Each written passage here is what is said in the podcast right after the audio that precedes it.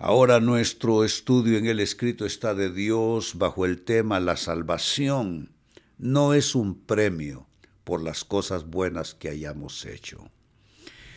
Si hay algo, amados hermanos, que debe quedarnos claro, es que somos salvos por fe, por gracia, como un don de Dios.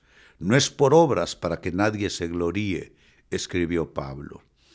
Entonces la diferencia entre las religiones del mundo y el cristianismo es que en el cristianismo, y eso es Biblia, somos salvos por fe.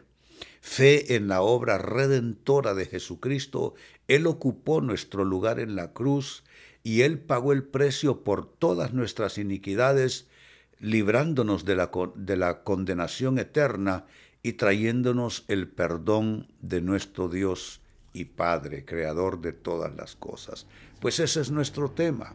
La salvación no es premio por las cosas buenas que hayamos hecho. Se lee en el libro de, en la carta a los Efesios capítulo 2, versículo 9 lo siguiente. La salvación no es un premio por las cosas buenas que hayamos hecho, así que ninguno de nosotros puede jactarse de ser salvo. Es decir, podemos en el Señor gozarnos de ser salvos.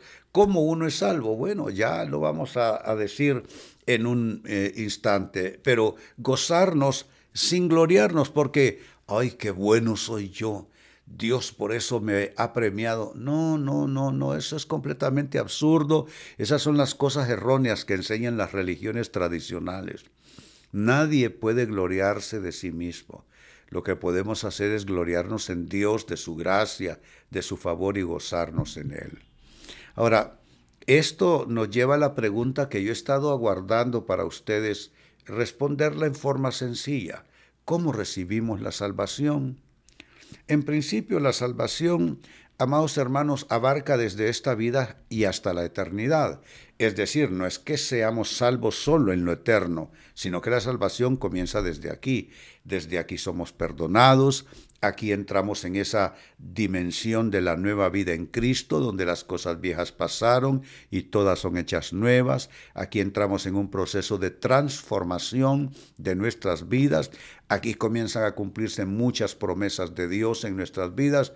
Y luego, cuando eh, pasamos de esta vida humana y terrenal a la vida eterna, allá también está la salvación aguardando por nosotros. Pero ¿cómo es que se recibe esa salvación? En primera instancia se recibe por fe en Jesucristo y en su obra sanadora. No es Jesucristo y alguien más, no es Jesucristo y algo más. A veces me sorprendo viendo en las redes y no crean que no me causa eh, algún grado de frustración. Que personas que me escriben enviando peticiones de oración en otro momento publican en las redes cosas religiosas de un orden que es totalmente contra la palabra de Dios y entonces me digo, pero ¿qué estoy haciendo entonces? ¿Será que estoy perdiendo el tiempo con estas personas insistiéndoles en lo que Jesús dijo, yo soy el camino, yo soy, nadie más, yo soy el camino, la verdad y la vida, y nadie viene al Padre si no es por mí. Yo creo que un gran favor que te pudieras hacer en estas ya prácticamente navidades, hermano, hermana, es ya renunciar a estar poniendo tu fe en otros nombres. Ayer lo estaba enseñando en otras personas que aunque han sido santas, no son el medio de salvación, sino solo lo es Cristo, porque Cristo es Dios, un Dios encarnado en la vida humana. Entonces la pregunta es cómo recibimos la salvación y la primera respuesta por fe en Jesucristo y su obra redentora. Segunda respuesta, ¿cómo recibimos la salvación? Confesando a Jesús como Salvador y Señor de nuestras vidas. Hay que confesarlo con la boca. Dice Pablo en una de sus cartas, que si confesares con tu boca, confesarlo, que si confesares con tu boca que Jesús es el Señor y creyeres en tu corazón que Dios lo levantó de los muertos, serás salvos. salvo. Porque con el corazón se cree para justicia, más con la boca se confiesa para salvación. Entonces yo recuerdo a mí el pastor cuando yo era jovencito me dijo, ponte de rodillas, vas a hacer la oración de salvación. Y él fue diciendo las palabras que yo fui repitiendo y entonces fui salvo y desde entonces sirvo al Señor. Se dan cuenta confesando a Jesús como Salvador y Señor de nuestras vidas. En tercer lugar, ¿cómo recibimos la salvación? Recibiendo su perdón. Eso es algo que se recibe de golpe, de una vez. Recibo el perdón de Dios por todos mis pecados.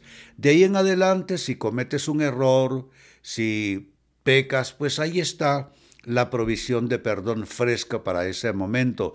Y eso no es una invitación a seguir pecando, simplemente Dios sabe nuestra condición, que somos polvo, y Él va a perdonarnos. Pero el gran acto de perdón para salvación, ese se hace cuando recibimos a Cristo.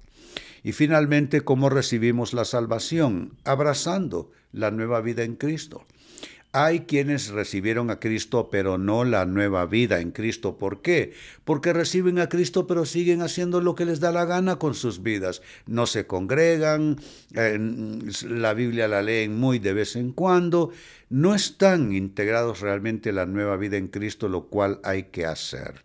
Entonces, recibimos salvación por fe en Jesucristo y su obra redentora, confesando a Jesús como Salvador y Señor de nuestras vidas, recibiendo su perdón y abrazando la nueva vida en Cristo. Y si tú dices, no, yo esto lo quiero para mí, pues alcemos todas nuestras manos y pongámosle a esta palabra el sello de fe diciendo, lo recibo de Dios, lo recibo de Dios, lo recibo de Dios en el nombre de Jesús. Amén y amén. Bendito sea el Señor. La salvación no es un premio por las cosas buenas que hayamos hecho, así que ninguno de nosotros puede jactarse de ser salvos, simplemente darle gracias a Dios.